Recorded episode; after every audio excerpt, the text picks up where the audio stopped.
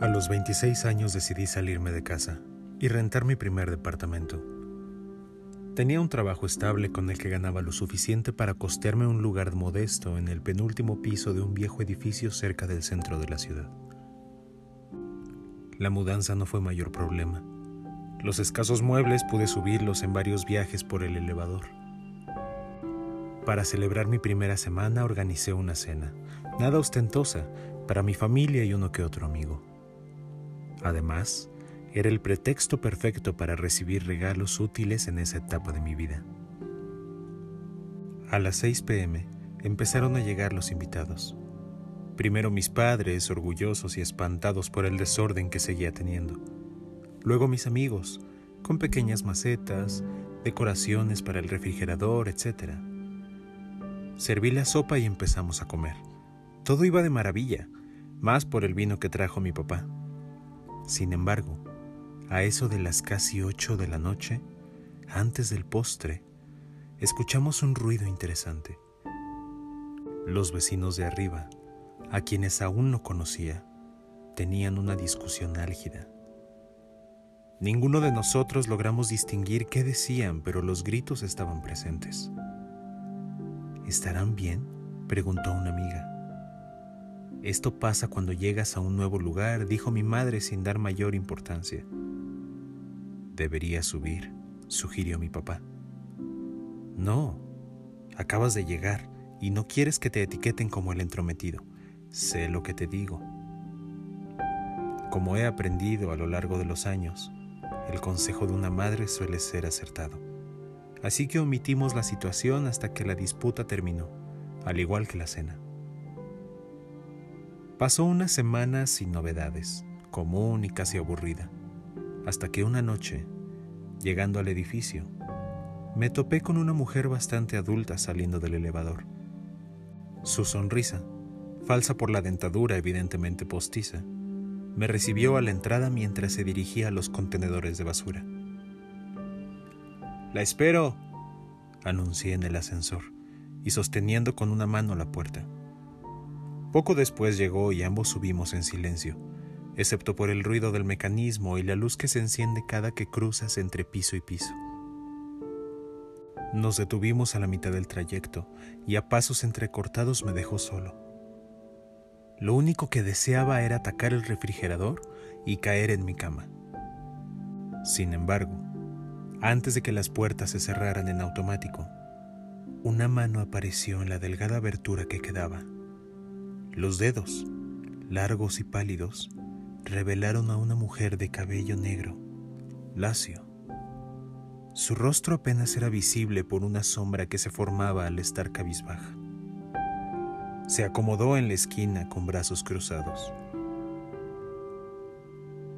Al último piso, por favor, murmuró en un tono apenas audible. Apreté el botón correspondiente y el elevador volvió a la marcha caí en cuenta que era la vecina de arriba, y por su aspecto podría pensar que sufría de abuso y violencia por parte de quien viviera con ella. Soy Alberto. Me mudé apenas al 9C. Estiré la mano para presentarme, pero no respondió. Algo, un instinto de protección derivado de su postura tan vulnerable, nació en mí cuando llegamos al noveno piso y tuve que salir.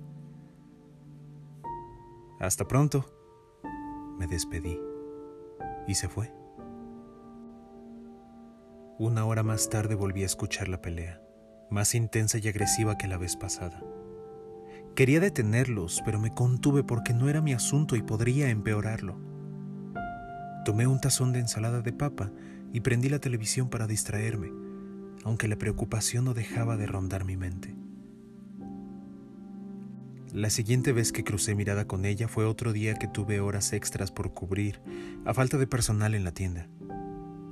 Una noche bastante oscura, y desde la calle la vi asomada en su ventana con el rostro apagado. Agité la mano en saludo con la esperanza de que me viera, pero algo más macabro sucedió. Un hombre alto la jaló del cabello hasta hacerla desaparecer. Eso terminó de colmar mi tolerancia. Corrí para llegar al último piso. Debía hacer algo de una vez por todas. ¿Cómo era posible que nadie actuara a los gritos que cubrían todo el edificio? Intenté hablarle a una patrulla para que apresaran al sujeto, pero del nerviosismo no pude marcar el número correcto. Me paré frente al 10C y golpeé a puño cerrado repetidas ocasiones. En ese momento cesaron los lamentos. Quitando el seguro de la puerta, una silueta se asomó apenas al otro lado. El departamento se veía oscuro, excepto las ventanas iluminadas por la luz exterior. ¿En qué puedo ayudarte? Su voz era gruesa e impositiva, su rostro tosco, ojeroso y lleno de sudor. Vi lo que hizo y debes saber que llamé a la policía. Intenté ser amenazante, aunque por dentro me estaba muriendo de terror. No era necesario. Quiero que la deje ir. No volverá a pasar. Intentó cerrar la puerta.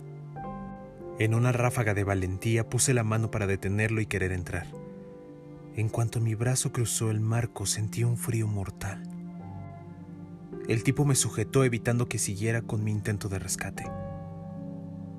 El miedo me congeló la sangre. Era como si fuera un niño aterrado por el demonio debajo de la cama en una noche de tormenta.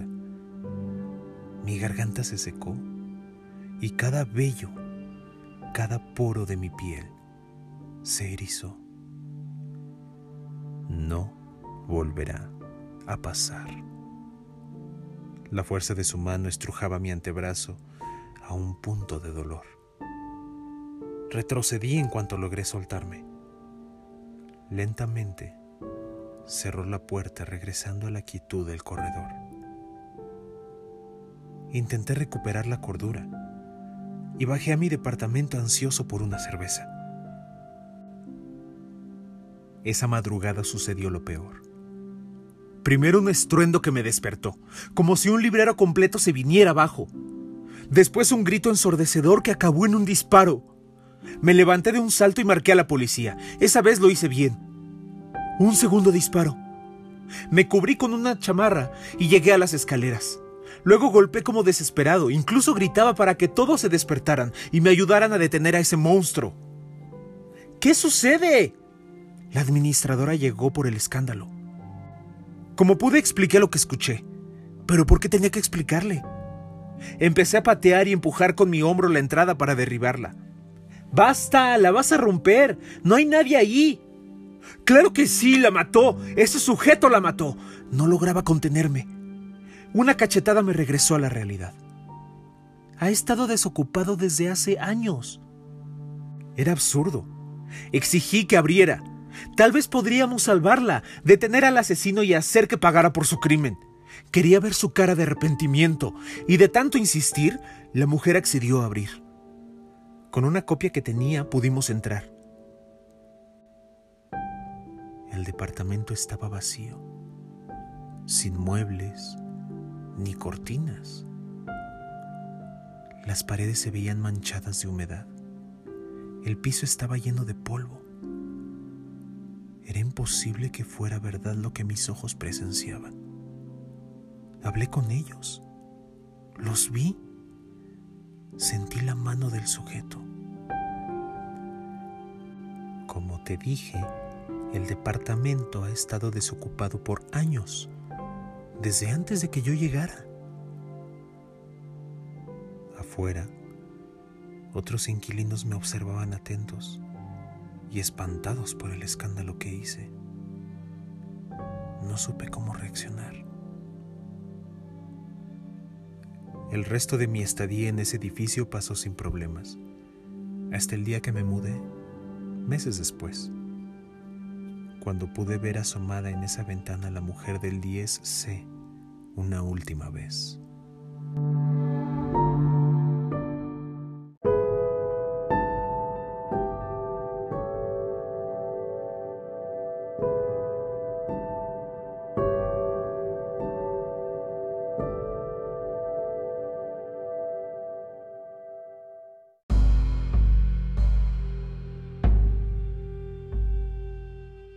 Nocturno es un podcast escrito, producido y narrado por Rockver Serpa.